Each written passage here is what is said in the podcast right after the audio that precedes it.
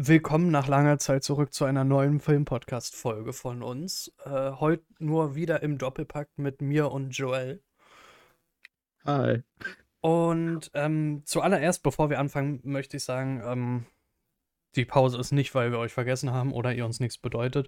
Äh, doch, natürlich. Äh, nein, äh, sondern einfach sehr viel zeitliche Sachen dazwischen kommen und deswegen auch dabei bleiben, einmal monatlich, definitiv. Das wollen wir jetzt wieder beibehalten zumindest. Aber keinen festen Plan. Also es kommt jetzt nicht erste, zweite, dritte oder vierte Woche im Monat, sondern ganz spontan, weil spontane Ereignisse kommen könnten. Irgendjemand gibt eine andere eine Backpfeife oder so, was weiß ich. Ähm, und äh, sowas dann besprechen wollen. Ähm, vielleicht, wenn wir es schaffen, auch zweimal im Monat. Aber bei uns beiden ist gerade sehr viel um die Ohren, dass wir es einfach nicht mehr wöchentlich schaffen. Und ja, die lange, die lange Pause. Leute, die uns privat kennen, kennen die Gründe. Der Rest muss einfach wissen, wir sind wieder zurück. Und gut ist. So. Und ich freue mich drauf. Ja, ich auch. Ich auch. So, Joel, dann würde ich sagen, will ich doch mal wissen, was du. Ich meine, dieses Jahr haben wir uns podcastmäßig noch gar nicht wirklich gehört. Das stimmt. Ähm, was hast du denn die letzten Tage oder letzten Wochen, Monate so geguckt? Das ist sehr übersichtlich, weil ich in letzter Zeit, wie aus zeitlichen Gründen, einfach es nicht geschafft habe, sehr viel zu gucken, außer ich habe denselben Kram immer wieder geguckt. Ähm, ich habe, aber das größte Highlight dürfte wohl definitiv eine Batman gewesen sein. Ich habe der neue Matt Reeves-Film und gleichzeitig neue Batman-Film mit Robert Pattinson, über den ja so viel geredet wurde vorab, dessen Trailer ja auch richtig toll waren. Und jetzt habe ich den im März, als er rauskam, das erste Mal gesehen. Nur einen Tag nach dem Release und eine Woche später nochmal. Und der Film, der geht zwar fast seine drei Stunden, aber mal ehrlich, der war bombastisch und hat mich in den Sog gezogen und hat diese Figur nochmal näher gebracht. Ich bin ja nicht so einer, der jetzt, jetzt jeden Tag einen neuen Comic liest. Das könnte ich auch nicht und das würde ich auch nicht wollen, weil ich bin kein großer Comic-Freak, auch wenn es gerade danach wirkt. Ich bin generell jemand, der einfach gerne guckt, wer Filme guckt und ich muss auch sagen, ich habe diesen Film damals auf meine Watchlist gesetzt, auch wegen Matt Reeves. Der Typ, der hat ja die Planet der Affen-Filme gemacht und. Die sehr gut waren. Hat einfach bewiesen damit, dass die Reihe von Mal zu Mal immer düsterer wird und ach du Scheiße, war der Film düster. Also, ich weiß, dass der eine Batman auf den einen oder anderen Comic basiert, wie in The Long Halloween zum Beispiel, im Batman-Universum. Aber im Grunde, ich fühlte mich so wie bei Seven oder Zodiac von David Fincher. Das ist, muss man ganz klar so sagen, der erinnert mich total dran. Vor allem, weil es in diesem Film gefühlt nur regnet. Wochen gefühlt nur regnet. Und du in einer Stadt in eine Stadt entführt wirst, die vor Gewalt, Korruption und im Grunde einfach einfach sich auf den Scheiß interessiert, was in anderen passiert. Und alleine hast du eben Robert Pattinson als Batman, der anders daherkommt, als man es denkt. Action vorweist, die atemberaubend ist, Kamerabilder vorweist, von Greg Fraser, der ja jetzt Oscar bekommen hat. Ähm, Im Grunde hat mich das total fasziniert. Und ich habe einiges gesehen in letzter Zeit, was war nicht war auch okay, aber der beste Film ist definitiv mit Batman und ich glaube, der ist auch am relevantesten. Man könnte auch sagen, ich habe eine Evan Project nachgeguckt, ich habe wie der soll der ja gar nicht mal, also im Vergleich zu den letzten ähm, Filmen von Dings wie Netflix äh, Netflix, erstmal Netflix und ähm, Ryan Reynolds. Ryan Reynolds gar nicht mal so schlecht sein, weil er nicht dieser 0815 Ryan Reynolds Humor ist.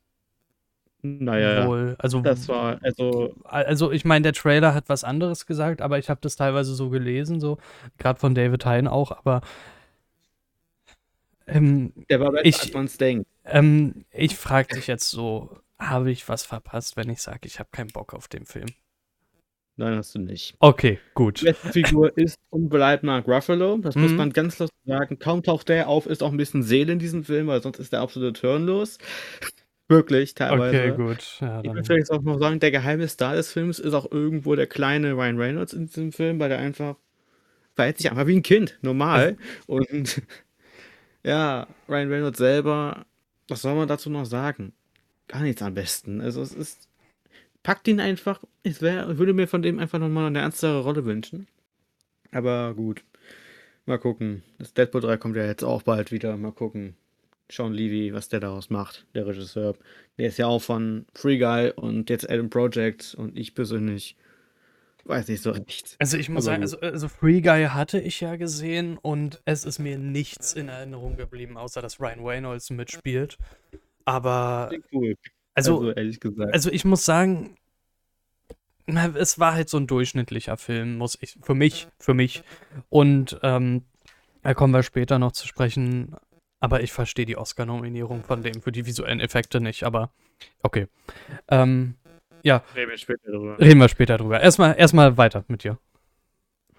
Also wie gesagt, es gab halt nicht viel Highlights. Tod auf den Mir habe ich letztens noch gesehen, der war grottenlangweilig im Grunde. Mhm. Und kommt mit Spe- Special Effects daher, wo ich bedenke, WTF. Ich Da habe das gibt schon im Trailer ersten- gesehen. Das, Da gibt es in den ersten Minuten im Grunde schon eine Szene, wo man versucht, einen Kenneth Branagh zu verjüngen. Und das ist so creepy teilweise, wo ich mir dachte, what the fuck, warum? Hilfe! also ich, ich muss ja sagen, mit dieser Verjüngung, manchmal klappt es, manchmal nicht. Ähm, Irishman hat das ja zum Beispiel ganz gut gemacht. Wobei du Was? da einfach. The Irishman hat ja auch diese digitale Ach Verjüngung. so, gehabt. doch, da Äh, der, der hat es gut gemacht. Da hast du einfach nur. aber auch Zeit gelassen. Genau, da hast du aber einfach nur das Problem gesehen, dass ähm, die Schauspieler dann doch schon äh, verdammt alt waren und die Statur halt schon älter war, also für ältere Menschen, dass, dass es dann einfach von der Statur her nicht mehr so geklappt hat, die Verjüngung. Aber das Digitale sah wirklich 1A aus. Also es war dann ja, da hast du so einen 20-Jährigen, der dann wie ein Rentner rumgelaufen ist, aber ja. Ich persönlich mochte Irishman, das war auch Ja. ein guter Film. Ähm, aber das ist jetzt nicht wichtig. Die Tatsache ist, dass der das äh, Ton auf den Nil storytechnisch auch lahm war, wirklich langweilig im Grunde. Kennst du das Und- Original? Ja, ich habe den ersten und zweiten Teil habe ich beide gesehen, die ganz Mhm. alten. Finde sogar cool. Ich mochte Mord im Orient Express von 2017, der war ja auch. Ja, genau, der hatte ja noch Das, ist, was. so- das, war, ein, war, cooler Look, hatte interessantes, hatte einen guten Aspekt und war vor allem wirkte der auch mal frisch, aber dann kommt. Äh, Was ich vor allen Dingen nicht verstehe, also beide sind ja 100% digital, was äh, die, das Schiff und den Zug angeht, wenn du die Außenansicht immer hast. Da ist ja, da ist ja kein Ja. echtes Schiff, kein echter Zug. Und finde ich sowieso immer kritisch, aber gut, wenn es für euch günstiger ist, ja, okay. warum Ähm, aber du hast es im Mord im Orient Express weniger gesehen als in Tod auf dem Nil und da habe ich nur den Trailer von gesehen. Und Das verpasst. Und ähm, ich kenne halt das Original von beiden. Und da, Ja. ich meine, der Zeit geschuldet waren sie halt auch drauf angewiesen, echte Schiffe, echte Züge zu nehmen. Und Ja. erst erstmal sieht es halt viel authentischer aus, wenn du wirklich am Nil und so drehst. Und ähm, ich mag Kenneth Branagh als Schauspieler und ähm, auch als, Ich habe jetzt einen Oscar bekommen. genau, Yes. der als, als Regisseur, ne? Und, Ja. und. Genau, und das ist ja auch sein Herzensprojekt, weil da ja viele drüber meckern. Äh, kommen wir auch noch zu, aber ich finde, also ich finde dieses, weil sie so, weil viele so sagen, ja, er will so einen so einen puren Oscar-Kandidaten schaffen, wo ich mir halt denke, Quatsch. äh, Quatsch. Ähm, nee, auf jeden Fall, äh, ich mag den Typen, aber der hat niemals dieses Charisma schaffen können wie Ustinov in den alten Filmen. Und ja, das ist schön, dass man die Filme nochmal sieht. Aber ich denke mir, gerade im Krimi-Genre, warum macht man nicht sowas wie Knives Out? Man schafft was komplett Neues mit Zitaten auf Agatha Christie. Du musst aber nicht eins zu eins dasselbe Werk wieder neu aufleben, weil so kannst du sowieso gar nicht erst wirklich als also schon als Person, die lange Filme oder auch äh, Bücher liest, äh, kannst du da gar nicht mehr mitraten, weil du kennst es ja schon. Und ja, wenn die Vorlage dann deutlich besser ist, ist es auch scheiße. Wie gesagt, also wenn ihr mal äh, über Schauspielerin, die aus unserer Sicht nicht die nötige Anerkennung bekommen wird, Kenneth Branagh wahrscheinlich einer der ersten sein, die ich erwähne, einfach weil der eben Ja. so viel Film eine Seele gegeben hat. Aber das ist jetzt nicht das Thema. Die Tatsache ist einfach nur, dass man wir müssten noch mal ich weiß nicht, ob wir schon über Remakes gesprochen haben, wir müssen das vielleicht noch mal machen im Ja. Grunde, weil es so viele Neuauflagen gibt, die Also, entweder scheiße sind Wenn wir, wenn wir gesprochen haben, dann müssen wir ein. Remake der Remake-Folge machen. Ähm, das dann aber alles richtig macht und besser wird. Und kein Hollywood-Remake. Genau. Nee, hast du noch sonst was gesehen? Ähm, wirklich Relevantes? Mhm. Also, ich muss sagen, ich habe Anfang des Jahres den großen Fehler gemacht, Kevin nie wieder allein zu äh, nicht schon wieder allein zu Hause zu gucken. Also, den neuen, Den habe ich tatsächlich gar nicht erst gesehen. Äh im Grunde, den ich habe ich habe muss ganz ehrlich sagen, ich habe die ersten beiden Teile geliebt. Den 3, 4 und 5 habe ich gar nicht erst gesehen. Mhm. Letztlich bin ich aufgrund von Robert Hofmann, dem Filmkritiker, auf die Idee gekommen, mir diesen Film einmal anzugucken. Mhm. Und habe mir die Frage gestellt, was ist an diesem Film so schlimm? Und dann habe ich in den ersten fünf Minuten mir schon gedacht, oh Gott, Hilfe, du wirst nicht. Äh, äh, mir fehlt die Stimme, einfach weil dieser Film so scheiße ist. Der ist so eine dreiste Kopie vom ersten Teil, dass man sich denkt, Alter, hört doch mal auf, so eine Scheiße zu machen, wenn wir schon von Ich- Remakes reden. Ich verstehe sowas nicht. Ich meine, wir machen auf jeden Fall eine eigene Remake-Folge, da kannst du den dazu packen, auf jeden Fall. Gut, Und- machen wir. Und ja. Ah, Nee, ich, ich verstehe sowas echt nicht, wenn. Also, ich werde gleich noch mit einem Film kommen. Da, da ist es. Gut, der Film ist sowieso anders. Aber ich verstehe sowas echt Oh. nicht, wenn du, wenn du ein Remake nimmst und äh, oder teilweise auch Fortsetzungen, die ja quasi nur den vorherigen Teil remaken. Verstehe ich nicht. Oh, nee. ja. Also Mhm. äh, kannst du auch nicht, äh, gut, der läuft ja eh nicht mehr im Kino, aber kannst du auch nicht wirklich empfehlen, auch fürs Heimkino nicht so. So, wenn wir schon davon also, ich möchte noch eine Sache erwähnen, äh, Mhm. da die Reviews Sam ist Freitag rausgekommen. Ich weiß nicht, ob du die gesehen hast. Auf jeden Fall Hamilton, meint das Musical, die Mhm. Aufzeichnung von Lin-Manuel Miranda, äh, habe ich 'ne Review zu gemacht. Das habe ich mir tatsächlich auch angeguckt. 160 Minuten am Stück und habe mir die Frage gestellt: „Wie geil ist das bitte?“ Also, musikalisch, schauspielerisch eine absolute Sternstunde und das ist 'n absolutes musikalisches Highlight. Ich habe Tick Tick Boom noch gesehen, könnte ich euch auch noch erwähnen. Der auch, ein. in dem auch Andrew Garfield Oscar-Kandidat war, ne? Auf Oder jeden Fall. ja. Also das muss man ganz klar so sagen. Also, wenn wir schon über wenn wir schon darüber reden, müssten auch mal 'ne Review äh, also 'ne Podcast-Folge über Musicals machen, was die ausmacht vielleicht. Mhm. Aber man könnte darüber stundenlang quatschen und es würde nicht langweilig werden, weil Musicals können so vielseitig sein und Ich, Hamilton ich, ich muss war zugeben, so ich mag Musicals nicht wirklich. ich muss sagen, ich liebe Musik und dann habe hat man habe ich durch, äh, das Internet auch gelesen, Hamilton soll richtig gut sein und kommt nach Deutschland oder ist nach Deutschland gekommen im letzten Jahr. Mhm. Und im Grunde habe ich die Frage gestellt: „Was ist an diesem Musical so besonders?“ Und dann habe ich recherchiert und habe gemerkt, dass dieses Ding anscheinend doch richtig ausverkauft war 'ne Zeit lang und das immer noch ist. Und habe ich mir die Aufzeichnung angeguckt, die seit Juli 2020 auf Disney Plus ist und dachte mir so: „Wow, was ein Biest.“ Also wirklich so 'n Bombending, das wirklich Also einschlägt. Zu empfehlen für Leute, die Musicals lieben. Genau. Gut. absolutes Meisterwerk im Grunde, weil es herzzerreißend ist. Musikalisch ist das generell so. Ist 'n Kunstwerk, weil der Typ, der Lin-Manuel Miranda ist 'n Genie, was Musik angeht und das merkst du auch. Und Mhm. das sind das rate ich auch jedem, der Tick Tick Boom mal sehen sollte. Der Film, der wird leider ist leider und das ist leider wirklich doof, doof, doof, noch mal doof, dass ein Film wie Red Notice zur selben Zeit rausgekommen ist. Weil Red Notice hat ihm im Grunde dieselbe hat ihm die ganze Show gestohlen, weil der Film ist nicht bewertbar gewesen. Den musstest du suchen in bei Netflix, damit du den gucken kannst, während Red Notice in den Charts war und im Grunde jeden Ja, das Scheiße dominiert hat. das das verstehe ich so oft nicht, aber na ja. Ist Don't Look Up sogar noch 'n Witz. Also bitte, Don't Look Up war so viel geiler und trotzdem war der Äh, das das untergegangen. das werde ich nie verstehen, ja. Aber Ähm. gut. Darüber können wir uns lange unterhalten, aber das ist viel zu lang dauern. Ja, gut, dann komme ich zu meinem Film. Äh, mir ist übrigens der eine Film eingefallen, der äh, das wisst ihr ja nicht, aber äh, ich habe gerade die ganze Zeit überlegt äh, mit Joel, welchen Film ich noch geguckt habe und ich kann gerade auf Letterbox nicht gucken, weil das down ist. Ähm, mir ist es wieder Ja. eingefallen, es ist der neue Spider-Man gewesen. Ich muss sagen, er hat mich ziemlich Ja. kalt zurückgelassen. Und Oh, Tobey Maguire hat mir am besten gefallen tatsächlich, weil ich den so mit Spider-Man für mich vergleiche. Aber ich bin ehrlich, Tom Holland geht mir langsam auf die Nerven. Und äh, ich, ich, vers ich verstehe, also ich verstehe diesen Film nicht, was er will. Also, weil es wurde nicht er nichts erreicht in dem Film wirklich, außer dass jetzt ähm,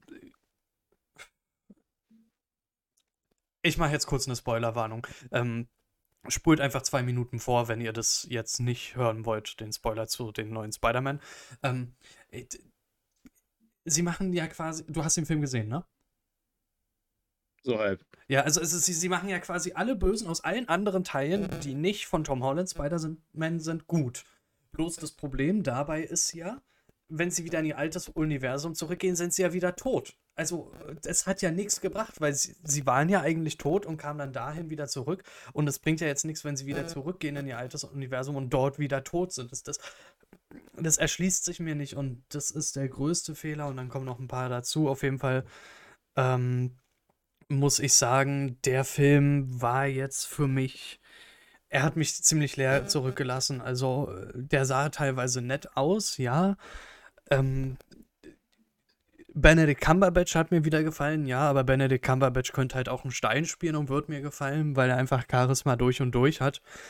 Aber, ähm, Ja, und, und es war auch mal schön, wieder die ganzen Tobey Maguire Gegenspieler zu sehen. Hier Dr. Otto, ähm, Green Goblin und so und Sandman.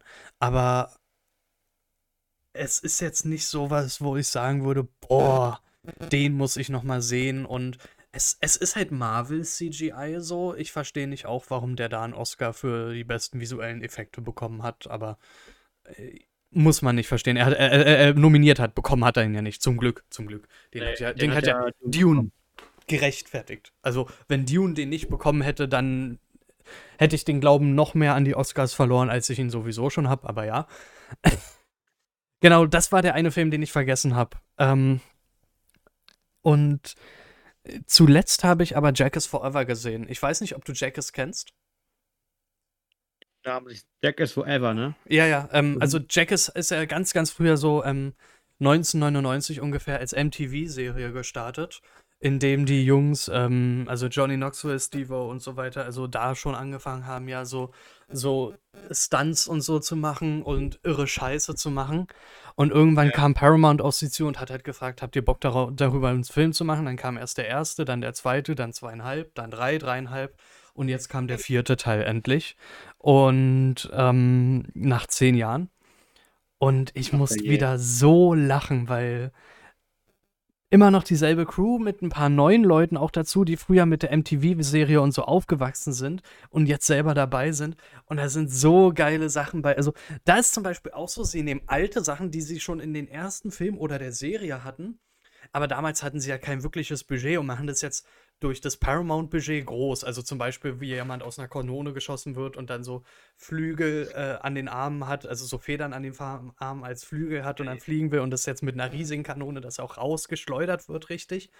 Und ähm, der Film ist scheiße geil. Also, wenn man die Jackass-Filme liebt, dann, dann lohnt sich der Film. Also, es ist tatsächlich für mich das Highlight des Jahres tatsächlich, weil das für mich einfach so, es geht mir scheiße, ich mach Jackass an, ich muss durchgehend lachen und ähm, teilweise mich auch ekeln, ähm, äh, weil da so eine Stelle ist, da kriegen die, kriegen so zwei Leute so einen Glaskasten aufgesetzt, so, so eine Glaskugel. Und die Ja. sind beide mit Rohren verbunden und in der Mitte des Rohrs wird dann eine Tarantel reingesetzt. Und äh, die Person, zu der die Tarantel dann hinkriecht, äh, die hat gewonnen. Und das war dann so ein bisschen, äh, also, ja. Und äh, der Verlierer musste sich von der Tarantel beißen lassen dann. Sowas dann, aber äh, du hast so viele geile Sachen auch und dann auch, wie gesagt, äh, so noch mehr Sachen, die sie früher gemacht haben und äh, die sind ultra sympathisch und ähm, ich habe ihn halt in der deutschen Synchro gesehen, weil ich an den Tag echt müde war. Ähm, aber die alten Filme kenne ich sowohl als im Englischen als auch äh, im Englischen als auch im Deutschen und die deutsche Synchro ist tatsächlich sehr gut, weil du hast da ja nicht nur einen Film, sondern du hast da Live-Reactions wie Lacher und Tonlagen, die du noch mit bearbeiten musst und da ist die deutsche Synchro sehr gut und es ist auch für die deutsche Synchro gut, dass sie wieder die alten Synchronsprecher genommen haben. Und für Leute, die die Jackass-Reihe lieben und so, oder früher als Kind mit Ups die Pannenschau oder sowas, oder Fell Army aufgewachsen sind, gönnt euch das, Ja. euch wird das gefallen. Und jetzt kommt meine größte Überraschung für dich, Joel. Moonfall wird nicht der schlechteste Film des Jahres, meiner Meinung nach. Ach herrje. Weil äh, ich habe Moonfall gesehen. Er, absolute Ich hab's Scheiße. versäumt. Hm? Ich hab's versäumt. Äh, Aus Versehen, ja, du hast was Grandioses verpasst. Ähm, nee, also absolute Scheiße. Also wirklich, ähm, wenn du dir auch guckst, wer die Geldgeber von Emmerich sind, ich meine, da hat David Hein ein gutes Video schon so gemacht, das möchte ich jetzt, ähm, ähm, Jetzt nicht. also, äh, also da möchte ich jetzt nicht zu tief greifen, aber ich meine, dieses riesige Kaspersky-Plakat, also das ist ähm, grandios, wirklich grandios. Äh, ich musste so lachen. Aber deutlich schlechter war Kingsman The Beginning. Boah. Ich habe den gesehen und das Ich war die größte Qual überhaupt. Und ich finde es auch immer bezeichnend, du kannst momentan gucken, wie scheiße ein Film ist, abhängig davon, wie schnell er auf Disney Plus erscheint. Wenn er nicht von Ich Disney, äh, wenn er nicht direkt Disney ist, also, also er gehört ja indirekt zu Disney, aber er lief ja noch im Kino teilweise, als er schon auf Disney Plus kam, ohne das VIP-Ding. Und daran kann. Ähm. Und hast du den Film gesehen? Ja, und ich habe ihn, grad- ich hab ihn nur nicht erwähnt, weil ich es vollkommen vergessen habe. Ha hast du die After-Credit-Scene gesehen? Ja, Al- Also, ich bedauere. ich spoilere euch jetzt die After-Credit-Scene und das, ihr müsst auch nicht wegschalten. Der Film ist belanglos. Wenn ihr ihn nicht gesehen habt, tut es euch nicht an. Ihr schmeißt nur zwei Stunden eures Lebens weg. Wirklich, ihr könnt einfach, ihr könnt einfach einen Toast beim Schimmeln zusehen. Das ist interessanter. Ähm, Der größte Gag in Das- diesem Film, Adolf Hitler taucht auf. genau, ja, die, die After-Credit-Scene. Du hast, ähm, äh, wie, wie heißt der Schauspieler, der Deutsche? Der äh, Daniel Brühl. Daniel Brühl, der dem, der den Baron spielt, der ähm, vorher der Nee. Berater von Kaiser Wilhelm war. Ja, Und ähm, er redet mit Lenin und sagt, also sie stehen in einem Tresor, äh, billigstes CGI, dieser riesige Tresor mit den Goldbarren, billigstes CGI, stehen davor, ja, mit ihnen haben wir jetzt unsere starke linke Faust geschaffen. Was uns fehlt, ist eine starke rechte Faust. Und dann kommt also jemand und denkt sich schon, das kann jetzt nicht sein. Also ich habe schon so eine Vorahnung gehabt. Und dann, ja, trauen Sie sich vor. Und dann so, das wird Ihr Widersacher sein und Europa wieder ins Chaos stürzen. Und dann sagt er, ich bin ein Bewunderer Ihrer Taten, Genosse Lenin. Und wer sind Sie? Adolf Hitler. Und dann, dann kommt der Abspann. Also wirklich, so wird es auch betont. Und ey, du denkst dir einfach nur, warum? Warum? Und ähm, das ist noch das Beste am Film gewesen, wirklich. Weil dieser ganze Film durch und durch billigste CGI, billigste Schauspielerei, alle tun Ja, so, als ob sie gar keinen Bock haben auf diesen beschissenen Film. Ralph Fiennes ist noch der Einzige, der ein bisschen überzeugen kann, macht aber auch nichts außer Sprüche zu klopfen, wirklich.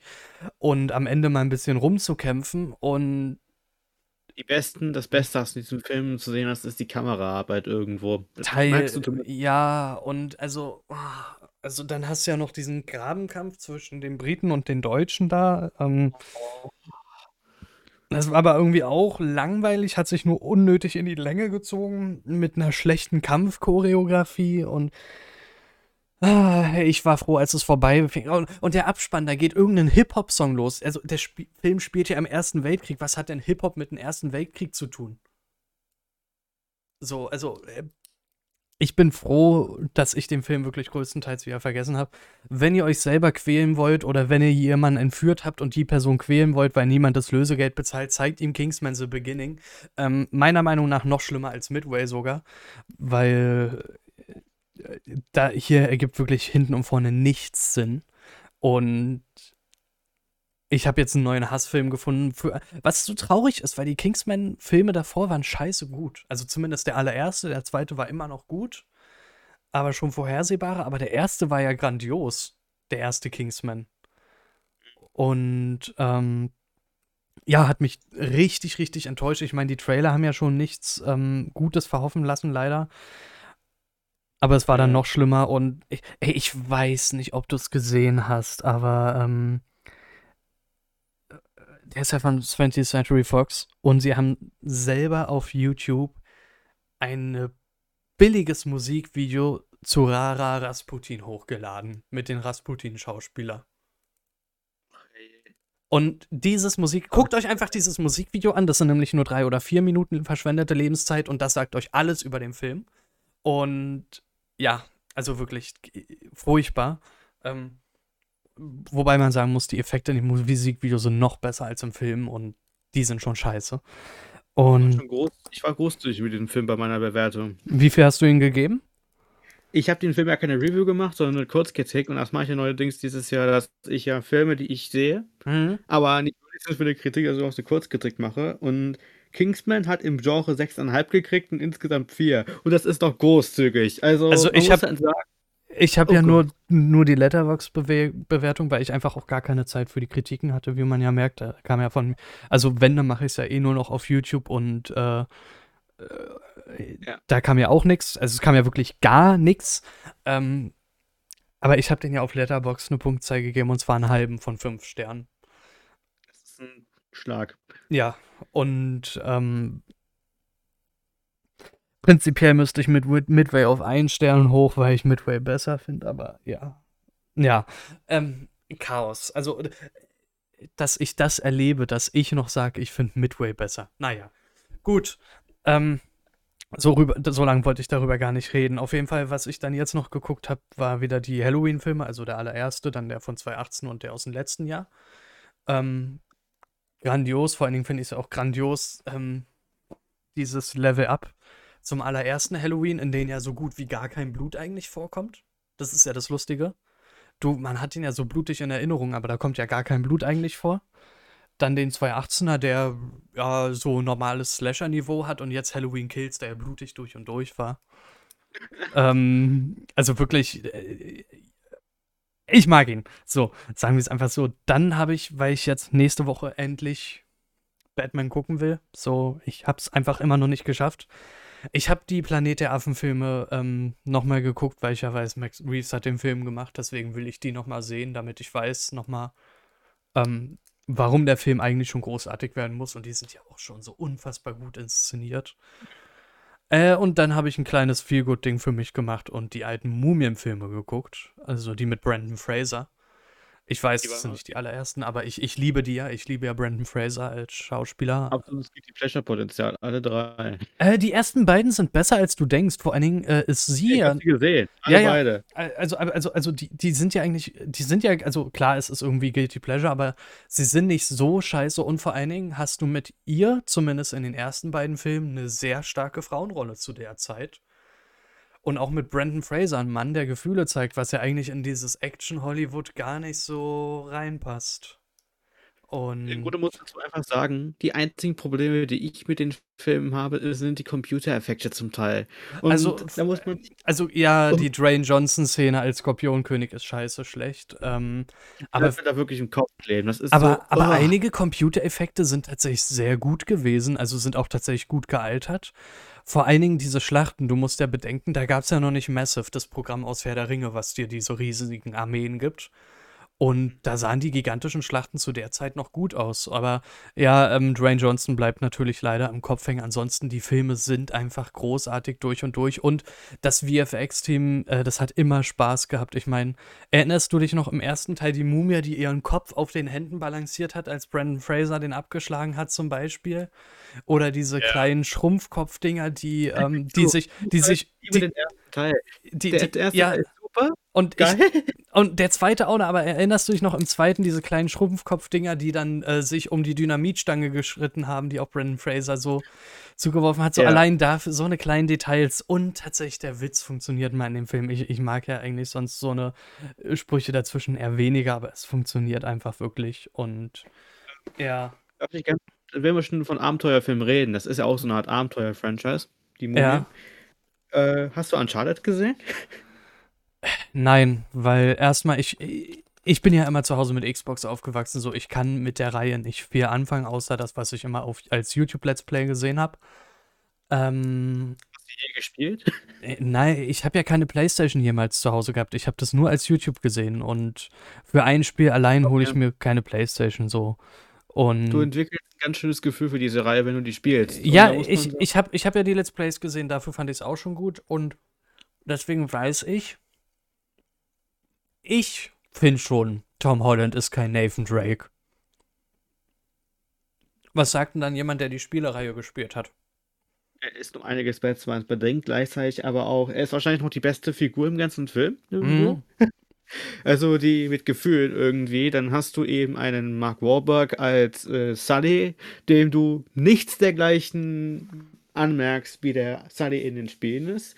Ich habe ihn in den ersten Teil kennengelernt als der humorvolle Typ von nebenan, der seine seine Zigaretten raucht, seine große Klappe hat und Und also ich verstehe halt echt nicht, Ja, weil dann kommt eben noch wie hieß die? Oh Gott. Auf jeden Fall die Freundin von dem in den Teilen in den Spielen. Ich weiß gar nicht mehr, wie die hieß.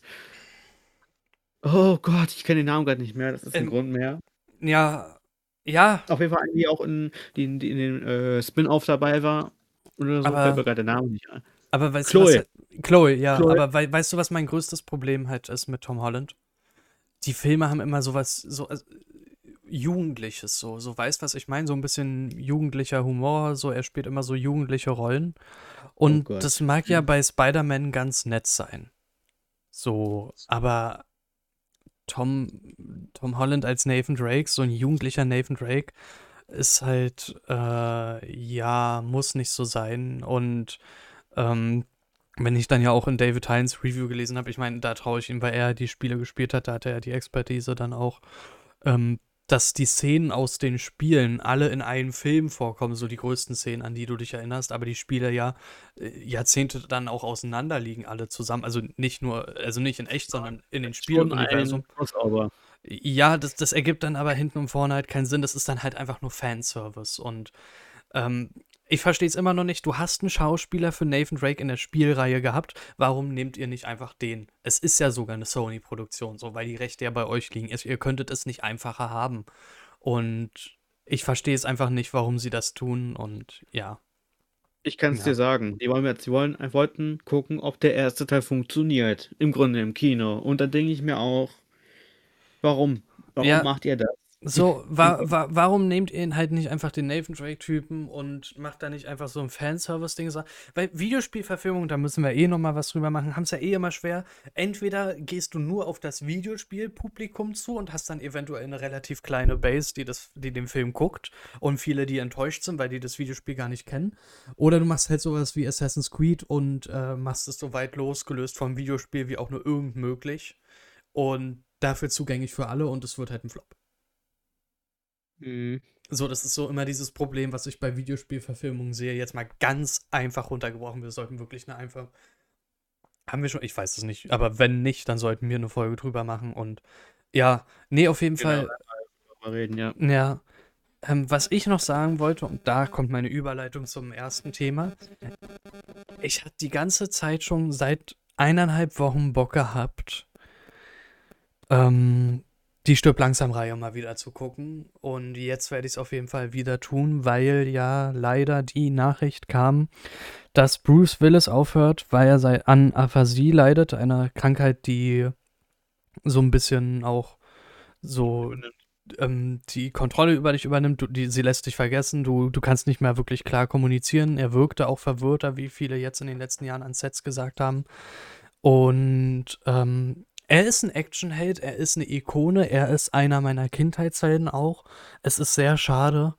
Und ich habe mich immer schon 'n bisschen gewundert, warum Bruce Willis in letzten letzter Zeit so nachgelassen hat. Das hast du ja auch schon in Glass gesehen, dass er da nicht wirklich überzeugen konnte. Und die Goldene Himbeere, da hat er ja 'ne extra Kategorie vor 'n paar Jahren schon bekommen.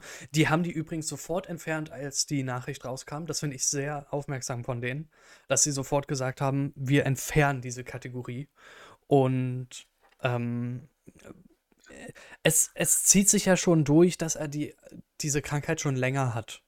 und deswegen schon so ein bisschen lustloser in einigen Filmen wirkt. Und es ist sehr traurig und deswegen würde ich dich fragen, so. Also ich will jetzt wirklich gar nicht wirklich doll über die Oscars reden, außer nur. äh, Also ich will über die Show an sich gar nicht reden, deswegen bin ich irgendwo traurig und froh zugleich, dass das Thema jetzt kam. Traurig für mich generell, froh für den Podcast. Was ist für dich der beste Bruce Willis-Film?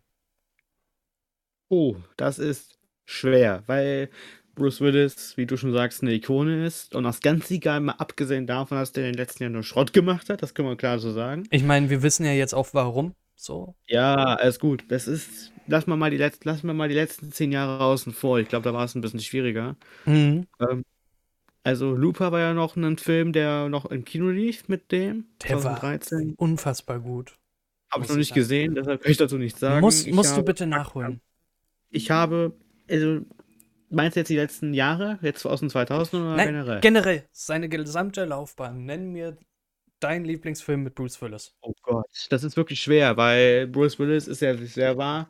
Man muss sagen, das glaubt man jetzt nicht, aber der war trotzdem vielseitig. Der hat, Mhm. auf der einen Seite war er der große Actionheld, Ja, auf der einen Seite ein bisschen Charakterstudie und auf der anderen Seite war er, naja, ein Das- Geist. ja, ja. Anspielung auf äh, The Sixth Sense Mhm. von M. Night Shyamalan, der war brachial und ich nenne einfach mal meinen Favoriten. Das ist schwer, einen Favoriten daraus zu picken. Im Grunde, Mhm. weil er in einer, einer Lieblingsfilme keine große Rolle gespielt hat. Ähm, auf der einen Seite hast du Stirb langsam. Der erste Teil Ja. ist unerreicht, muss man ganz klar so sagen. Äh, Pulp Fiction, da Mhm. spielt er halt keine große Rolle, aber die Rolle, die er hat, ist cool Genial. irgendwie. Ähm, ja, Lucky Number Slam, ein Film, der unterbewertet ist, wie ich finde, komplett Mhm. untergeht. Ähm, Unbreakable, also ich glaube, da braucht man nicht Oh drüber ja, reden. ja. Also Ähm, du nimmst mir den Film vor. Davon hält. Ja, was hat er noch gemacht? Oh Gott, also da fängt schon wieder, äh, nicht zu vergessen, die Expendables 2. Ja, ja, ja, ja. Oh, Ähm, da ist er so lustig. auch, da spielt er auch eine kleine Rolle, da nimmt er sich, aufs, da nimmt er sich selber aufs Korn. Machen sie ja alle. Das finde ich ja grandios an dem Film. Es kommt ja jetzt ein vierter Teil raus, ich freue mich drauf. Hast Stallone hat ja auch Worte gefunden. mitbekommen? Ja, erzähl du zuerst. Sly Stallone hat ja in Bezug auf seine Karriereende rührende Worte zu ihm gefunden. Die haben sich ja angeblich ja richtig in die Keile gekriegt, irgendwie äh, nach den Dreharbeiten zu Teil 2. Ich habe dazu nichts mitgekriegt, ich weiß es nicht. Auf jeden Fall, wie gesagt, Pulp Fiction, äh, Unbreakable, Job langsam. Ja, äh, ich würde ich würd sagen, Stirb langsam 3 war auch noch, noch ganz Ich cooler liebe Film. den, ich liebe den dritten Teil. Also, Ich bevor du, sagen, bevor du jetzt alles, bevor du jetzt alles vorwegnimmst, ähm, lass mich bitte auch noch was sagen. Ähm, Entschuldigung. ich hätte auf jeden Fall Stirb langsam 3 und Unbreakable genannt, weil ähm, das so meine Lieblingsfilme mit ihnen sind, weil er und ähm, Samuel Jackson zusammenpassen in Stirb langsam 3, aber auch in Unbreakable.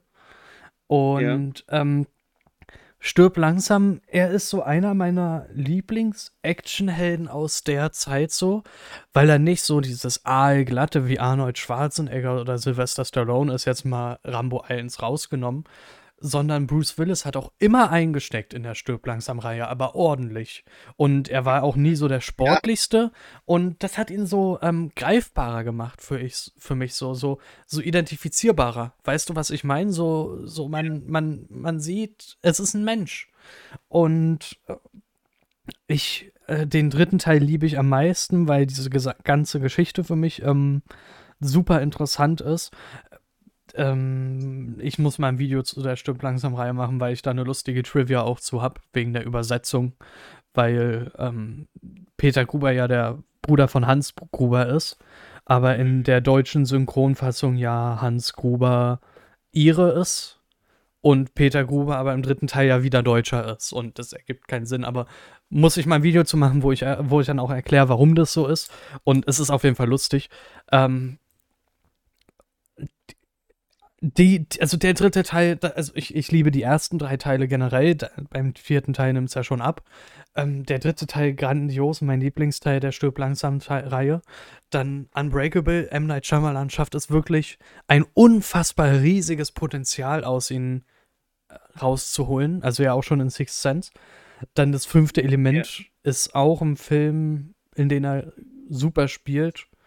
Und ja, Pulp Fiction hast du halt auch schon gesagt. Wie gesagt, er ist sehr facettenreich, wie du es ja schon gesagt hast. Das Problem ist halt nur, viele sehen in ihm immer nur den Action-Typen aus Stirb langsam, haben das aber, weil sie die dann die Reihe nicht gesehen haben oder nur wenig gesehen haben, dieses Rumgeballere im Kopf, was ja eigentlich nur in Expendables der Fall ist. Und ich meine, die Reihe ist ja Guilty Pleasure durch und durch, also die wirklich. Aber also er ist ja nur in Expendables wirklich dieses Rumgeballere und in den letzten Jahren, in den Action, wenn er Actionfilme gespielt hat, aber sonst hat er eigentlich intelligentere Actionfilme gespielt. Ja, und genau. das, das ist cool. Also er hat, er hat echt gute Rollen gespielt, er hat einen echt begleitet und ähm, das mit Sylvester Stallone habe ich gar nicht mal so mitbekommen, aber das ist echt schön zu sehen, dass dann trotzdem da so ein, so ein, ja, dass es sich trotzdem, wenn da trotzdem Streit war, trotzdem so ein, ja, ich mag trotzdem die Sachen, die du gemacht hast und es tut mir leid jetzt und das ist schön. Das ist schön. Und also, es hat seinen Grund, warum er in Teil 3 nicht mehr mit dabei war. Ich kann mir wirklich vorstellen, dass sie sich wirklich in die Kante gekriegt haben danach. Das hat man ja. auch gelesen. Ja, ja. Aber trotzdem hat sich Stallone dazu geäußert und schöne Worte gefunden, finde ich. Und das war auch wichtig so. Mhm.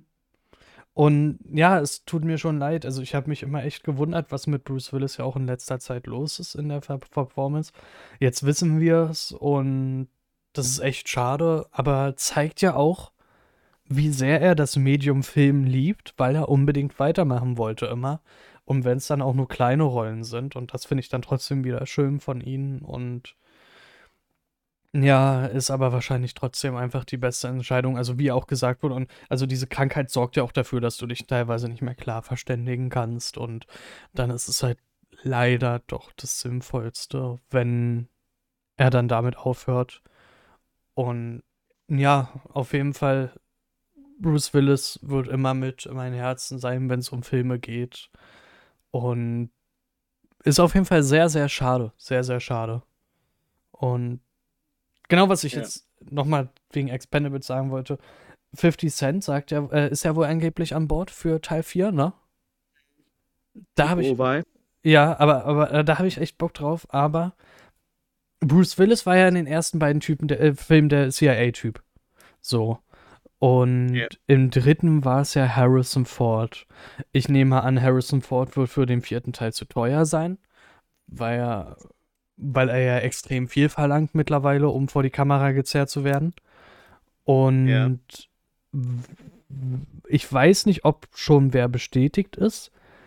Ja. Wen würdest du dir da wünschen? Also klar, Bruce Willis wäre am schönsten, aber das geht ja nicht mehr. Aber wen, wen würdest du dir da jetzt wünschen? Ich habe etwas gelesen von jemandem, der wohl schon bestätigt ist. Ja? Ja. Aber also jetzt, Andy ja. Garcia. Hm? Andy Garcia. Andy Garcia, das äh, muss ich kurz mal, mir fehlt gerade das Bild. Der hat die Oceans-Reihe mitgespielt. Ach, der, ja, ja, stimmt, stimmt. Ah, und, und er hat in, und er hat in, äh, und er hat den FBI-Agenten in äh, Cash Truck gespielt. Cash Truck gespielt, den FBI-Agenten. Und stimmt, in, in der Party. Ja, ja, stimmt. Ja, er würde gut passen. Ja, ja. Und wenn er schon bestätigt ist, ist cool. Generell, ich glaube, bei Andy Garcia muss man nicht generell nicht viel sagen. Das ist ein Typ, den du grundsätzlich abkaufst. Das ist der Typ, der den Kragen will. Das siehst du in Oceans 11 ganz deutlich. Ja, Und ja. Vor dem kriegst du Angst. Alleine durch die Ausstrahlung, die er vermittelt in diesem Film. Diese Korrupt, diese Ekelhaftigkeit, allein schon beim Aussehen. Boah. Ja, also der, der schafft das echt gut. Also. Ja. Der, der passt dazu, ja. Genau, nee, das wollte ich nur kurz, gut, wenn es schon bestätigt ist. Ich habe mich da gar nicht zu doll eingelesen. Ja, nee, auf jeden wenn Fall. Ich mir wünschen würde, das ist verdammt schwer gewesen. Wer, wer, würde mir verdammt schwer fallen, ehrlich gesagt. Ich, ich hätte es auch nicht wirklich gewusst, aber jetzt, wo du gesagt hast, dass er wohl schon bestätigt ist, ja, er passt perfekt. Ja, sonst, keine Ahnung. Gute Frage. Welchen gibt's denn noch? Äh, sonst hätte ich ja noch jemanden gehabt, der schon in anderen Filmen FBI-Agenten gespielt hat, aber das wäre langweilig gewesen. Ja, du, ähm, also, also Arnold Schwarzenegger wäre lustig, ähm, wie er, wenn, wenn er wieder dabei wäre. Ähm, Vor allen Dingen, ähm, im dritten Teil hat er ja mit, ähm, mit Jet Li war er dann ja, waren sie ja beste Kumpels sozusagen. Wurde auch so angedeutet, irgendwie, als ob sie eine Beziehung hätten irgendwie. Und es wäre lustig, wenn die beiden dann wirklich eine Beziehung hätten im vierten Teil. Das wäre lustig. Ähm, Auch wieder auf? Weiß ich gar nicht. ich weiß nicht, aber es wäre lustig, wenn beide wieder dabei wären und so, weiß, was ich meine. So, das wäre cool. Nee, ansonsten. Brandon Fraser als FBI, äh, als CIA-Agent, das wäre cool. Das ist ja der Star aus der Mumie. Aber der passt da nicht wirklich rein, ja. Aber, aber es wäre lustig so. Ja, aber Andy Der Garcia passt perfekt. in einem neuen Nolan-Film auf. Hm? Der taucht ja jetzt angeblich in einem neuen Nolan-Film auf. Und äh, im Scorsese-Film, ne? Soll er auch jeden mitmachen. Fall, der Cast ist in den letzten Monaten stetig angewachsen bei Oppenheimer. Also, ja, ja. Wir müssen mal Und generell über Christopher Nolan reden und was genau. sein Geheimnis ist, aber das Nee, aber- lang ist. A Fraser soll auch in Batgirl mitspielen. Im neuen, der jetzt kommt. Ist der nicht schon verschoben worden schon wieder? Ja, ja, aber er, so- also Fraser soll da ja trotzdem mitspielen. Ja, ich Und- weiß es nicht. Und dann, wie gesagt, den neuen Scorsese-Film und ja. Ja, auf jeden Fall, ähm, ich mag ja Fraser und die Geschichte hinter ihm ist ja eigentlich auch echt traurig. Ich weiß nicht, ob du das mitbekommen hast. Ähm, und zwar wurde er nämlich ähm, wohl 2003 vom Präsidenten der Hollywood Presse, also wie heißt das? Hollywood Foreign Press Association ähm, genötigt und sexuell belästigt worden zu sein. Und ähm, das hat er 2018 mit bekannt gegeben. Und diese Nötigung, sexuelle Belästigung kam gleichzeitig mit Scheidung und Tod seiner Mutter zusammen. Und Oh, dadurch ist er halt in Depression abgerutscht und gleichzeitig hat er sieben Jahre lang mehrere OPs hinter sich, weil er die ganzen Stunts in der Mumienreihe und so selbst gemacht hat.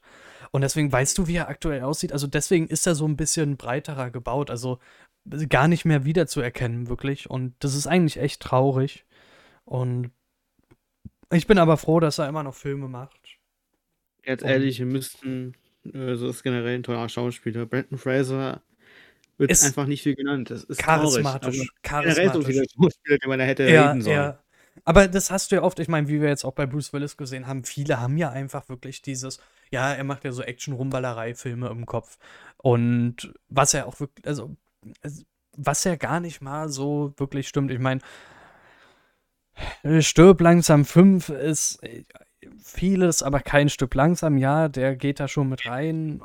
Oder ähm, äh, Death Wish, ich weiß nicht, ob du Death Wish gesehen hast, der war, äh, wenn du Bruce Willis magst, okay, aber ja, Oh, und ich meine, da ist ja auch schon, mich nie seine FSK 18 berechtfertigt. nee, nee, nee, Wie? Das, das, Also- das, das verstehe ich echt bis heute nicht. Wahrscheinlich mm, vielleicht dieses Grundprinzip der alte Deathwish, weil, weil, wie mit den alten Deathwish, weil es immer noch Selbstjustiz ist, die dann ja auch gefeiert wird, wirklich. Und es aber Da nicht dieses. jeden einzelnen Film, der mit Selbstjustiz Ah, zu tun hat, auf na- 18 schieben. Naja, guck, guck, guck mal, ähm, äh, Batman zum Beispiel ist ja dann doch mehr comichafter. So, das ist ja so Ja. eine comichaftere Verfilmung. Deswegen kannst du das ja. Also deswegen ist ja auch John Wick 1 zum Beispiel ab 16 und nicht ab 18, weil er noch comichafter als die beiden Nachfolger ist. Also das ist auch die Ja. Begründung der FSK. Ich könnte mir vorstellen, dass es damit was zu tun hat, aber du, die FSK ist oft nicht zu verstehen. Und von dem her. Ich kann dir, ich kann dir nur sagen, der Batman ist ab 12 und so viel brutaler, als es ein Deathwish jemals war. Ist der nicht ab 16 so Batman? Der ist ab Der- 12. Der ist ab. Ja. Also, das kann man stimmt, mal so stimmt. sagen. Der Film ist großartig, aber sehr düster, brutal. erinnert mich total, wie gesagt, schon an Seven und Zodiac und auch meinetwegen an den letzten Planet der Affen-Teil, von der Stimmung her zumindest. Mhm. Und da merkt man im Grunde die Liebe zum Detail. Und Deathwish ist nichts davon. Ja, Nein, gar nicht. Ja, ich meine, ist ja auch einer der letzten Bruce Willis-Filme, mit die dann auch noch im Kino liefen und Ja. ja. Naja. Ähm, ich würde mit dir kurz, wirklich nur ganz kurz und auch nur die Gewinner, nicht mal unbedingt die Nominierung, von den Oscars ansprechen. Und zwar wirklich eigentlich nur im Schnelldurchlauf, dass ich dir den Gewinner in der Kategorie nenne und du mir dann einfach sagst, was du davon hältst, gerechtfertigt, nicht gerechtfertigt, und wir dann direkt zum nächsten weitergehen, wenn du das okay findest. Klar, du Und wahrscheinlich nur, äh, teilweise hören, dass äh, ich einen Teil davon nicht gesehen habe.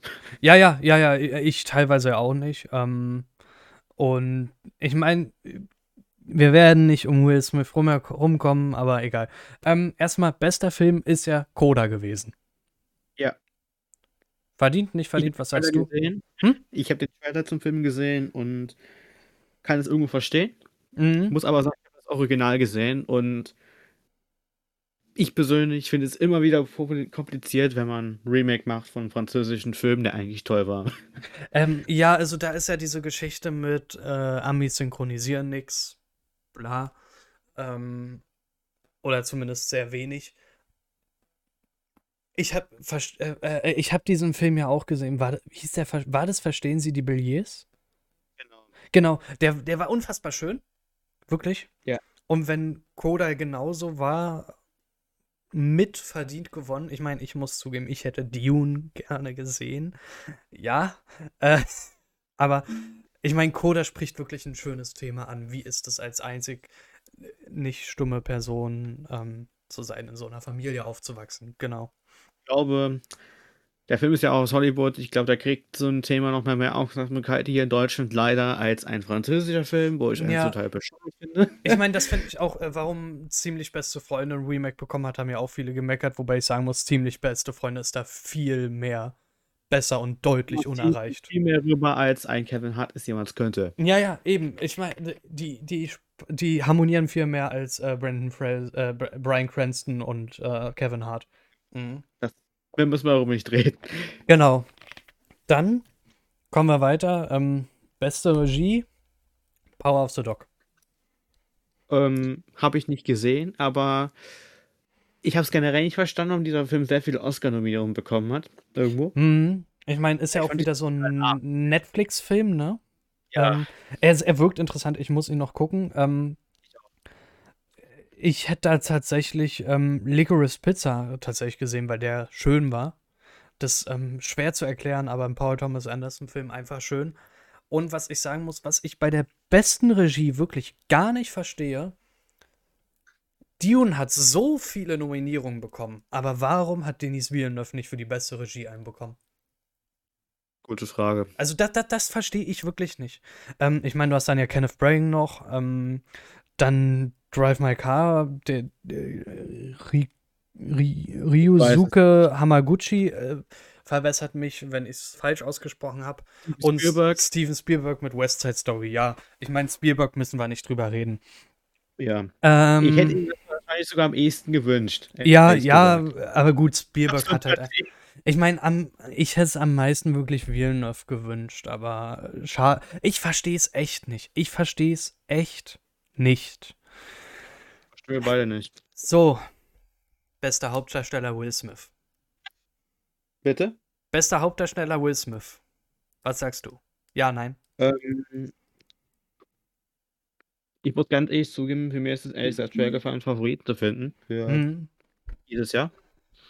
Und also ich muss sagen, Andrew Garfield. Dominic Benedict, Benedict Cumberbatch. Denzel Javier. Bardem und Denzel. Washington. Ähm, ich, ich hätte Denzel Washington gegönnt, weil ich habe Macbeth gesehen. In O-Ton tatsächlich auch. Ähm, grandioser, also es ist eigentlich eher wie so ein Theaterstück, aber noch was mit dem Film, mit in eines Films arbeitet. Grandios, wirklich. Und ähm, ist ja von Joe Cohn auch, also nicht den Brüdern, sondern nur Joe Cohn.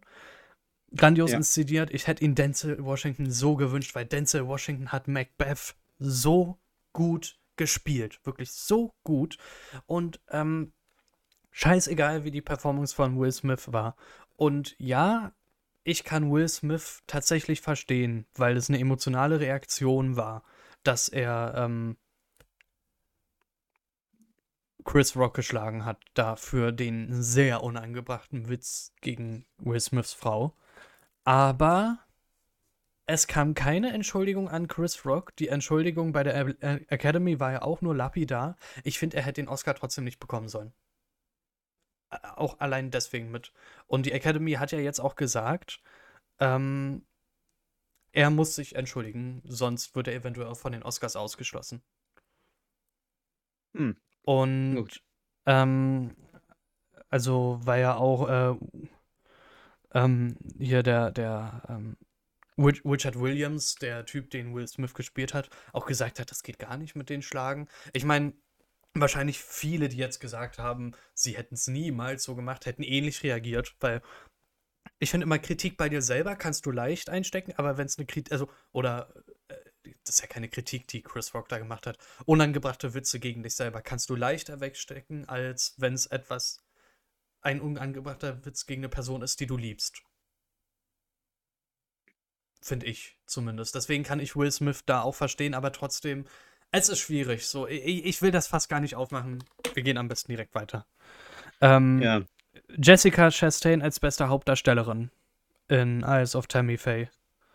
Als Schauspielerin würde ich, habe ich hier, also ich muss sagen, ich mag die irgendwie für ihre Performances und ganz ehrlich, die spielt immer gut und das war eine Frage der Zeit, bis sie den Oscar bekommt. Ja. Dann bester Nebendarsteller Troy Kotsur in Coda. Mal ganz ehrlich, es ist ein tolles Zeichen Hm. und vor allem, ich fand seine Rede toll. Also ich hatte ja, Ja. davon verstanden, aber im Grunde Ähm, dann haben wir. du, war toll. Der hat eine tolle Rede gehalten, war ein toller Schauspieler, der kann gut schauspielen, trotz seiner Gehörlosigkeit. Bombe. Ähm, dann haben wir Ariana DeBose in West Side Story. Ganz ehrlich, ich muss sagen, ich hätte ihn Judy Dench gegönnt, einfach aus dem ähm, äh, Sympathiefaktor raus. Weil sie Mhm. ja die Oma in Belfast gespielt hat. Ja, also Hm. ich muss sagen, ich habe sie ja gesehen in dem West Side Story. Mhm. Und ich muss sagen, die hat schon Power, die Frau in diesem Film. Und das muss man auch lassen. Dieser Film hat viele Probleme. Im Ja. Grunde hauptsächlich in der Geschichte, aber musikalisch und choreografisch genial. Schauspielerisch kann man sich teilweise drüber streiten, aber sie war eine starke Figur. Und da kann ich es auch verstehen, dass die Academy die in ihr den Oscar gegeben hat. Und ganz ehrlich, ich hätte es aus Sympathie der Judy Dench gegönnt, weil ich sie so großartig finde als Schauspielerin. Aber Ja. ich kann es verstehen, dass man ihr den gibt. Ja, ja, ja, ja. Genau. Ähm, Schauspielerin, die war gut. Die war nicht schlecht. Also da war die, die Nominierung war nicht be- unberechtigt. Die war schon okay. Und die war auch berechtigt, dass sie den Oscar bekommen hat. Ich fand es gut irgendwo. Man muss aber auch ganz ehrlich sagen, hat vielleicht auch nicht die Karten gespielt, dass diesen Spielberg irgendwo Regie geführt hat. Mhm. Auf jeden Fall. Weil Spielberg hat eine große, spielt eine große Rolle in Hollywood. Und es hat mich generell sehr gefreut, dass West Side Story mit Steven Spielberg nominiert war, weil ich Steven Spielberg unglaublich schätze. Und Natürlich, natürlich. John Williams ist 90 geworden im Februar. Weiterer. Nochmal alles Gute nachträglich zu Geburtstag. Wollte eigentlich einen Post machen, aber ich hab's verrafft. Äh, noch sagen, man müsste generell mal einen einen Talk über den machen, weil so viel zu erzählen gibt. Aber ich hab's verstanden oder konnte verstehen, warum man den Oscar bekommen hat, aber ist jetzt nebensächlich, machen wir lieber weiter. Ja. Ähm, dann Coda hat das beste adaptierte Drehbuch gewonnen, meiner Meinung nach. Wir haben es schon angesprochen, es ist ein Remake, hat er nicht wirklich verdient, muss ich einfach sagen, weil es einfach nur ein Remake ist letztendlich. Ähm, ich hätte tatsächlich Dune mehr gesehen, aus dem Punkt, es unfassbar mutig ist, sich an dem Film ranzutrauen, weil du hast schon mal äh, David Lynch's Dune gehabt, der Ja. zu Recht gefloppt ist, muss ich sagen. Ähm, dann den vor den Dune davor, der ja niemals rauskam. Also davor kam ja schon ein Dune, der aber niemals rauskam, der angefangen wurde. Und dass er einfach so ein unfassbar komplexes Buch ist. Also ich finde, ähm, dass der es wirklich mehr verdient hätte. Einfach dieser Mut, sich da nochmal ranzutrauen nach zwei gescheiterten Versuchen. Hm. Weiß nicht, wie du das siehst. Und bestes Also, Original. ist halt schon Also, sorry. ist halt schwer, wenn man Ja. das mal Bestes Originaldrehbuch Belfast, Kenneth Branagh. Er erzählt ja irgendwie mit seiner Kindheitsgeschichte, hat er gesagt, wie er da in den Bürgerkrieg in Belfast in Irland aufwacht, sozusagen. Und plötzlich, ähm, ja, auch so diese Frage, so, woran erkennst du eigentlich einen evangelischen und einen Katholik, Kat Katholiken, Evangeliken, Katholiken, Ka- ja, ähm, und warum sind das plötzlich die Guten? Warum sind das jetzt die Bösen? So, so, dass das in der Kindheit so auf dich zukommt, ist wirklich interessant. Kann ich verstehen, dass der gewonnen hat. Und alle Leute, die sagen, er schafft da nur einen Oscar-Kandidaten, guck doch einfach mal dahinter, was äh, dass der Typ selber gesagt hat. Das ist seine Geschichte mit. So. Kenneth Branagh, muss man generell sagen, habe ich eben schon gesagt, ist ein grandioser Schauspieler. Mhm. Der Typ hat damit einfach nur bewiesen, dass der auch Regie, Regie irgendwo kann, im ernsten Genre. Der hat ja jetzt mit, hat mir eben schon Ton auf den Nil und Mord and Orks Express zwei Filme gemacht, von denen ich jetzt weiß. Und, Nee. und, und äh, in Dunkirk war er dabei. Da war der Stimmt, Admiral, er der. hat er auch hier noch äh, in Tenet mitgespielt und im Jahr, im selben Jahr noch einen Disney Plus Film irgendwie Genau. gemacht, der war. Und, und ja, und jetzt halt mit Regie geführt und ja, ja, ist so gut. So, Er hat seinen Oscar bekommen, zu Recht. Also mehr braucht man dazu nicht sagen. genau. Ähm, beste Kamera, Dune, müssen wir nicht drüber reden, komplett verdient, finde ich. Rick Razor eben angesprochen, als ich Ja. über Batman gesprochen habe, völlig zu Recht den Oscar bekommen. Ja, Und ich kann mir gut vorstellen, dass er auch für Dune, also für nicht für Dune, äh, für Batman den, die Nominierung zumindest bekommt, weil der Film arbeitet mit einer grandiosen Schärfe, mit grandiosen Kamerabildern und, und vor allem mit Action. Das, die Action siehst du, die bleibt, bleibst du dran, du hast eine, die Es Szene ist- siehst du teilweise im Trailer, die Autoverfolgungsjagd. ja, und also einmal das. Ich will dir nichts vorwegnehmen, Ja, ja. aber du wirst nicht, du wirst lange nicht mehr so viel, eine so geile Autoverfolgungsjagd im Kino sehen. Und, und was ich also- zu Dune sagen muss, also da gehören ja Kamera und Szenenbild zusammen. Die haben, also da hat ja Dune in beiden den Oscar gewonnen und verdient auch. Und das liegt auch mit daran, du kannst wirklich jeden einzelnen Frame aus Dune nehmen und dir als Leinwand zu Hause aufhängen. Weil das immer Ja. Kunst ist, wirklich. Also das ist, es gibt selten Filme, die sowas schaffen. Deswegen Szenenbild gehört da für mich mit auch rein, hat Dune komplett verdient. Ähm, Kostümdesign hat Cruella gewonnen. Ja. Ich Habe bin, ich nicht gesehen. Ich bin ehrlich, ich habe es halt auch nicht gesehen. Ich hätte mir Dune natürlich wieder gewünscht, ja. Ähm, einfach weil das so authentisch ist in Dune. Ich nehme das alles die ganze Zeit ab, weil die Kostüme da auch einen Sinn haben. Und ja. Dann beste Filmmusik, total verdient Hans Zimmer gewonnen. Müssen wir gar nicht drüber reden. Ist leider erst sein zweiter Oscar verdient gewonnen, weil er was komplettes Neues mit Dune schafft. Der Gag ist ja, dass er nicht selber dabei war, ne? Ja, das, äh, hast du also ich hab, ha- hast du sein Tweet, ja, nee, war ja sein Tweet, aber ähm, sein Tweet im Morgenmantel mit so einem Plastik-Oscar in der Hand, das war so geil. Ich, ich habe das ja direkt auf der Der, Timeline typ, der, gehabt. ist ja im Moment auch, der ist ja im Moment auf Tour und der Ja, hat es genau. geschafft, Ich äh, bin ja, zu kommen. ich bin ja in ein paar Tagen da auf sein Konzert da, also hab ja ein Ticket Wo für die Tour. der? Berlin, also am 19. Krass. ist er ja in Berlin. Und da bin ich dann dabei. Nee, genau. Und da freue ich mich drauf. Und vor allem, aber da, das ist wieder zum Beispiel auch ein Problem der Oscars, dass sie nicht mal angefragt haben, ob er die Tour irgendwie jetzt noch kurz verschieben könnte oder so, oder ihnen gesagt haben, hey, du bist mit nominiert. Er wurde geweckt von seiner Tochter. Hey, du hast gerade einen Oscar gewonnen. Seine Das Tochter hat ihn geweckt, weil er einen Oscar gewonnen hat. So, ja. Ja, ist, ist okay, ja. Müssen wir nicht drüber reden. Ähm, und vor allen Dingen finde ich es lustig, dass dann auch Josh Brolin und Jason Momoa die Kategorie präsentiert haben. Da wäre es dann ja noch schöner gewesen, wenn Hans Zimmer dabei gewesen wäre. Dann wäre ein Teil der Dune Crew vereint, vereint gewesen. Ähm, dann bester Filmsong No Time to Die. Zu Recht. Ja. Definitiv. Muss ich auch sagen. Weil. Also, Film, muss ich sagen, Probleme hat er allemal. Mhm. Aber das hat Billie Eilish nicht, nicht im geringsten geschadet. Die hat diesen, die hat im Grunde diesen Film allein in den Schatten gestellt, allein durch ihre Performance. Und Ich meine, wir haben ja beide über den Film gesprochen schon, dass wir den ja trotzdem mochten. Dass wir den ja trotzdem mochten, aber der Song unfassbar gut. No Time to Die. Alleine, man muss auch sagen, das Intro, in dem man das eingebaut hat, grandios gemacht, darüber brauche ich zu diskutieren. Auf jeden Fall, zu Recht hat den Oscar bekommen. Und vor allem merktest du einfach, wie echt sie wirkte. Als, sie die, als man ihr die, als man gesagt hat, sie gewinnt den Oscar, ist sie ist sie ja vor Freude bald aufgeschreckt vor Schreien. Und es war, es wirkte so real. Ja, Und- ja, das ist einfach schön zu sehen, diese Emotionen. so, die ist, die ist durchgebrochen, da war die jünger als ich. Ja, war 16, ja. als sie mit ihrem ersten Song um die Ecke kam. Ich Vor, meine, meine ich. das oder? kriegen wir auf jeden Fall nicht hin, ja. Dann Wer bestes 21? ein, Oh. 21 oder so, ja, keine Ahnung, auf jeden Fall. Wie auch immer, die ist richtig durchgeknallt, da war, also durchgebrochen, da war ich noch 14, 13 vielleicht. Ja, auf, sehr Okay. früh auf jeden Fall. Ähm, auch Mhm. wenn ich ihre Musik größtenteils eigentlich gar nicht so mag, muss ich trotzdem sagen, irgendwo verdient, ja.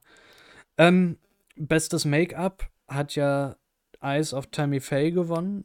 Ein Film, den ich Hab ich nicht gesehen habe, aber ähm, da hätte ich tatsächlich gesagt, House of Gucci hätte ihn eher verdient als Dune sogar. Oh, Teilweise. Ich bin mir nicht sicher. Ich meine, wo, wobei. Nee, eigentlich nicht, weil ähm, den Herzog der Hakon, allein diese Maskerade. war der nominiert? Ja, Dune war nominiert. Allein für den, also allein für die, Ja, für, allein für das. Allein für das Make-up vom Herzog. Ähm, Allein Stellan Skarsgård war ein Oscar wert. Also bitte. Also, also, also nein, nicht er, sondern also nur das, es geht ja nur um das Make-up, aber trotzdem. Da hätte Dune das schon verdient, ansonsten House of Gucci. Äh, ja. House of Gucci ist schwer. Man muss halt wirklich sagen, ich habe House of Gucci ja gesehen und der ist mir jetzt nicht. Das ist so wie bei dir Aber das Make-up hat gepasst. Bei Jared Leto zumindest. Also der hat ja, also, der hat ja die goldene Himbeere bekommen für seine Rolle in diesem Film. Ja, nee. Jared Leto ist eh schwer. Aber naja. Ähm, also, ich mochte House of Gucci tatsächlich, aber ja, ja. Aber okay, meine ich. Ähm, ich meine, ich meine, das Make-up war gut, so, das, sonst hätte es ja die Nominierung nicht bekommen. Äh, gut, aber also die Nominierung war gerechtfertigt so rum, weil das Make-up halt zu dieser, zu dieser Gucci-Familie gepasst hat, so. Bester Schnitt, Dune, müssen wir nicht drüber reden. Komplett verdient. Ähm, bester Ton, ebenfalls Dune. Ähm, allein, wenn diese Libellenhelikopter da starten, allein dafür schon verdient. verdient. Visuelle Effekte, Dune, müssen wir nicht drüber reden. Auch Nein. wieder nicht. Ich verstehe nicht, wir haben zwei Marvel-Filme drin und Free Guy. Ich verstehe nicht, warum diese drei Filme da drin sind. Ähm, So, geht mir nicht in den So, Kopf rein, weil. Reagan nominiert? Free Guy, ja, äh, bei beste visuelle? Effekte. Ach Gott, nein. Und, und auch und Spider-Man und Shang-Chi. Ich verstehe die drei Filme da nicht. Dann No Time to Die, ja, hatte gute visuelle Effekte, aber Dune komplett. Insbesondere, dass sie immer handgemacht sind. Ja, und vor allen Dingen, Dune hat ja auch Maßstäbe mitgesetzt. Ich, ich meine, dieses, dieses, ähm, bei den Rotoren, diese Nahaufnahmen, dieses Schimmern davor, also.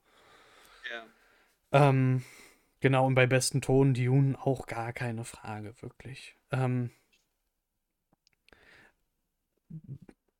Bester Ja. ausländischer Film. bester internationaler Film, Drive My Car. Habe ich nicht gesehen. Ich habe ihn nicht gesehen, aber er soll richtig gut gewesen sein. Und Der Regisseur hat ja auch eine ganz tolle Rede gehalten, im Grunde. Teilweise auf Deutsch. Nee, nicht Ja. auf Deutsch. Auf Englisch und Japanisch. Sorry. Und Ehren-Oscar Samuel Jackson, Recht? Il May, ja, und Liv Ullmann, norwegische Schauspielerin und Regisseurin. Ja, äh, was soll ich sagen? Ähm, äh, die Oscars dieses Jahr wurden mal wieder durch diese Ohrfeige eigentlich in den Schatten gestellt. Ähm, äh, und äh, was, was soll ich sagen? Also, Oscars generell, die, die Show an sich ist meiner Meinung nach belanglos und viel zu anstrengend und aufgeblasen. Ähm, was mich wirklich interessiert, sind die Nominierungen und die Gewinner am Ende. Ich muss sagen, ich habe mir diese Show tatsächlich angeguckt und das die ganze Nacht durch und bin danach in die Schule gefahren und habe mir einfach nur gedacht, boah, du hast es so, ich habe es bereut. Ich schwör's dir, ich habe es Ja. bereut, mir die Oscar-Verleihung anzugucken, einfach weil es daran lag, weil die Grotten langweilig war, du Moderatoren hattest, die nervig waren. Ja, ja, es ist, Äh. es ist, es wird einfach. Du hast teilweise das Gefühl, sie wollen ja auch so eine Sachen provozieren, so eine, also, ähm, das jetzt nicht die Ohrfeige unbedingt, aber dass, dass so, dass so Skandale entstehen, da hast du oft das Gefühl, dass viele das provozieren wollen und ja, warum? Ähm, man muss dazu auch sagen, man hat versucht, ein bisschen politisch zu sein. Man hat eine Schweigeminute für die Opfer in der Ukraine angesetzt, wo ich mir Ja. denke, warum hat man nicht einfach mal kurz eine Rede darüber gehalten und dann drum gebeten? Da denke ich mir auch, warum macht, gebt euch nicht einfach mal ein paar Minuten dafür? Gleichzeitig hat man ja ein paar Jubiläen gefeiert. Ich denke da unter anderem an der Pate, an James Bond oder auch an Ja, Fiction. Und Eigentlich aber, totale coole Aktion. Gleichzeitig dann, denke ich mir aber auch, ähm, warum werden bestimmte Kategorien einfach verkürzt gezeigt? Und genau. Und was das ich das Problem, die Ehren-Oscars. Die Ehren-Oscars, die wurden alle nicht vor Ort ausgetragen, wirklich. Das Muss war, man nicht verstehen.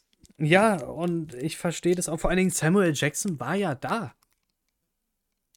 Samuel Jackson hat mit Uma Thurman und Ja, John Travolta den Oscar für die beste Hauptdarsteller gegeben. Und das fand ich eine richtig coole Sache. ja, Gleichzeitig aber er hat ja auch einen Ehren-Oscar auch- bekommen und warum, ich muss es nicht verstehen, diese ganze Show. Das größte Problem der Oscars ist wirklich, dass sie sich irgendwie selbst im Weg stehen und es auf dieser ganzen Verleihung immer weniger um Filme, mehr und mehr um politisches Publicity, aufgeblasen von Schauspielerinnen und Schauspielern geht und wenn wir die Filme mehr im Hin Vordergrund rücken würden wieder und die Filme mehr ehren würden und die Künstler, die die Filme auch bekommen, wäre das wieder ein schönes Event, weil Ja, wofür ja, ich Oscars für mich nutze und dafür muss ich die Show nicht gucken. Ich freue mich erstmal, wenn Filme gewinnen, die ich mag, wie Dune, Ja, der vor allen Dingen sehr viel technische Sachen gewonnen hat. das ist klar gewesen irgendwo. Und ähm, wenn ich dann auf neue Filme stoße durch die Oscars, also was heißt neue Filme, aber Filme durch die Oscars stoße, die gar nicht mal so richtig jetzt groß im Kino gelaufen sind und dadurch jetzt aber noch mal ein bisschen Aufmerksamkeit bekommen.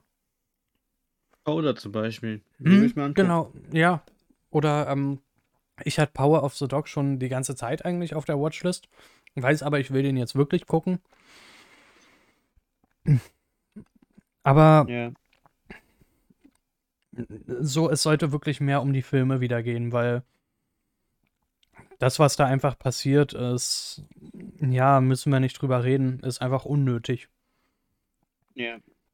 Und das ist ja nicht das erste Mal, dass bei den Oscars irgendwas Weirdes passiert, so. Ja, genau. Gut, dann würde ich sagen, labern wir noch nicht ganz lange mehr weiter unnötig herum. Wir sind jetzt bei einer Stunde und ein bisschen über zehn Minuten. Ja. Mm, Wir beide hören uns ja so oder so im Podcast spätestens in einem Monat wieder. Thema suchen wir uns dann noch raus oder es kommt spontan wieder auf was auf uns zu, keine Ahnung. Ähm, wir wissen es ja nicht. Vielleicht, wenn jetzt irgendwas spontan in zwei, drei Wochen kommt, machen wir dann ganz schnell vielleicht eine Folge. Wir müssen ja auch nicht immer eine Folge mit einer Stunde haben. Wenn wir jetzt sagen, wir wollen explizit über das Thema reden, dann lassen wir vielleicht unsere Filme, die wir gesehen haben, weg und machen dann einfach nur eine 30-Minuten-Folge, die dann explizit über das Thema geht. Ähm, Gucken wir jetzt, wie wir es machen. Wir wollen auf jeden Fall dieses monatliche beibehalten, aber natürlich auch aktuelle Themen und ähm, ich muss gucken, ob ich meine Reviews erstmal weitermache. Ich, ich will langsam einsteigen. Ich will nicht alles auf einmal starten und dann wird es mir zu viel. Ähm, Ja. Der Podcast ist mir tatsächlich wichtiger als die Reviews an sich. Und vielleicht mache ich die Reviews dann einfach auch mit im Podcast rein, was weiß ich, dass wir dann da nochmal eine extra Folge so machen, in der wir dann nur über unsere Filme reden. Das gucken wir alles noch. Das, das kommt Ja. auf heute. Ja. Du, was mir gerade eingefallen ist, worüber wir hätten reden können? Worüber? Über die Rückkehr von Amazing Spider-Man. Hätten wir machen können, ja, und da hätten wir dann tatsächlich auch drüber reden können, in welchem Universum von den Spider-Mans eigentlich ähm, Venom mitspielen soll, aber das wird ein Thema für die nächste Folge, ne?